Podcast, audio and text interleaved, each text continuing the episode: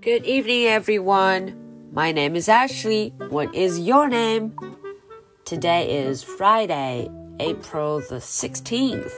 Are you ready for tonight's story? Let's do it. Henry and Mudge and the Wild Goose Chase.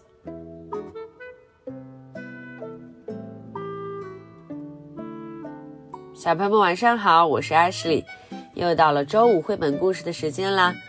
在今天的故事里呀，我们要继续跟着 Henry Mudge 去到这个农场 farm 农场上看一看，还有什么有意思的好玩的东西。Okay, let's get started. Henry and Mudge and the Wild Goose Chase. The Chase. Henry and Mudge met a lot of farm animals. They met a goat that tried to eat Henry's shirt. They met chickens that pecked Mudge's head. He didn't feel the pecks. Mudge had a head like concrete. They met a shy cat and her kittens. They met a sheep. And they met a goose. Uh oh, said Henry. Honk said the goose. Hoink, hoink, hoink, hoink. These are very grumpy, Henry told Mudge. Honk, honk, honk. The goose was not happy to see them. He honked and honked and honked. Mudge didn't like it. He tried to hide between Henry's legs. Yikes, said Henry, falling over. The goose honked Henry and Mudge all the way back to the farmhouse. They ran inside. Henry's parents were paying Mrs. French for the bags of eggs and berries and corn they were taking home. Henry's father looked at Henry and Mudge. He looked at the goose honking outside the window. Looks like you've been on a wild goose chase, he told Henry. Yes, but we weren't doing the chasing, said Henry. Mudge and the goose looked at each other through the window. Honk, said the goose. Mudge looked. Honk, said the goose. Mudge looked. Honk, said the goose. Bark, said Mudge. The goose jumped three feet in the air and went running wildly away. You are right, Mom, Henry said, laughing. Everything is bigger in the country especially Mudge's bark. Hmm, Mudge wagged proudly, and Henry gave him a farm fresh kiss. Okay, so that was the end of the story. Now let's look into the story and see what happened. The chase. Henry and Mudge met a lot of farm animals. 啊，Henry 和 Mudge 呢遇到了很多农场上的动物，a lot of farm animals. They met a goat that tried to eat Henry's shirt. 他们啊遇见了一只什么山羊，a goat. They met chickens that pecked Mudge's head. 他们还遇到了很多的这个小鸡，chickens。他们呀一直在抖抖抖抖抖抖抖捉着这个 Mudge 的脑袋，但是呢，他没有感觉到。He didn't feel the packs. Mudge had a pad like concrete. Mudge 他的脑袋就像水泥一样硬。They met a shy cat and her kittens. 他们还遇见了一只很害羞的小猫和它的猫宝宝们。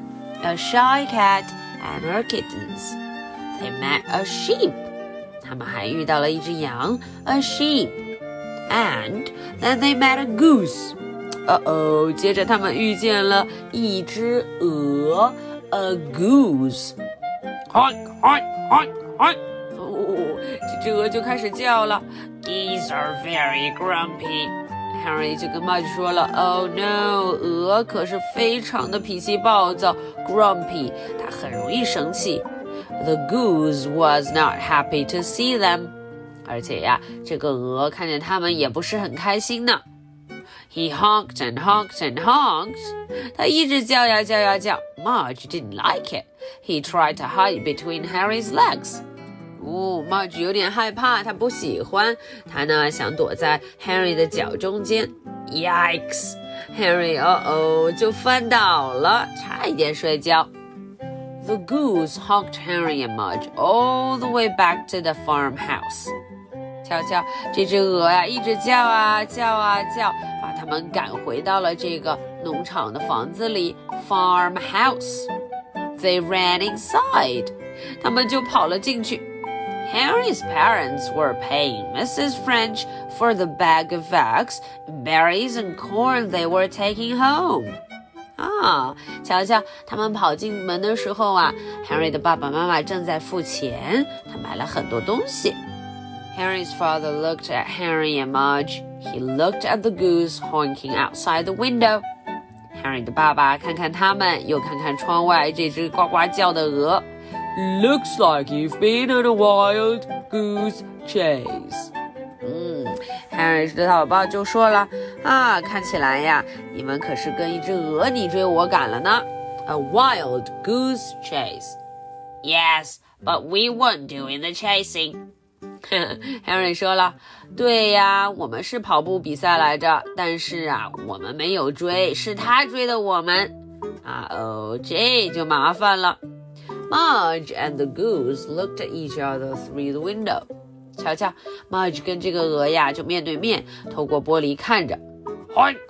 哦哦，这个鹅叫了一声。Marge looked，Marge 就看看它。Honk！它又叫了一声。Marge looked, Marge 还是看看它。Honk, said the goose. Marge 这回忍不住了，bark。哦，它就大大的喊了一声，woof。事情就变了。The goose jumped three feet in the air and went running wildly away。这个鹅呀，就蹦的差点跳到空中，然后赶紧跑了。You are right, Mom. Henry 大笑着说：“妈妈，你说的对呢。Everything is bigger in the country, especially Mudge's bark。”啊，他说了，啊，这个农场里呀，什么东西都比较大呢？啊，这些这个 Mudge 它的叫声也大了许多，especially Mudge's bark。Mudge wagged proudly，马很骄傲地摇着尾巴，and Henry gave him a farm fresh kiss。Henry 就给了他一个新鲜的来自农场的吻，a farm fresh kiss。Okay, so that was the end of the story. Now, are you ready for my two questions? Question number one What did they do with the goose? 嗯，这个问题问的是啊，Henry、Mudge 他们跟这个鹅，这只 goose，这只鹅都做什么了？嗯，发生什么事情了？What happened? Question number two. Have you ever seen a goose before? What happened back then? OK，这个问题问的是小朋友们，你们有没有见过鹅？goose？见过这样的鹅呢？啊，当时发生了什么事啊？Okay, so this is the story for Friday, April the 16th. My name is Ashley. What is your name? So much for tonight. Good night. Bye.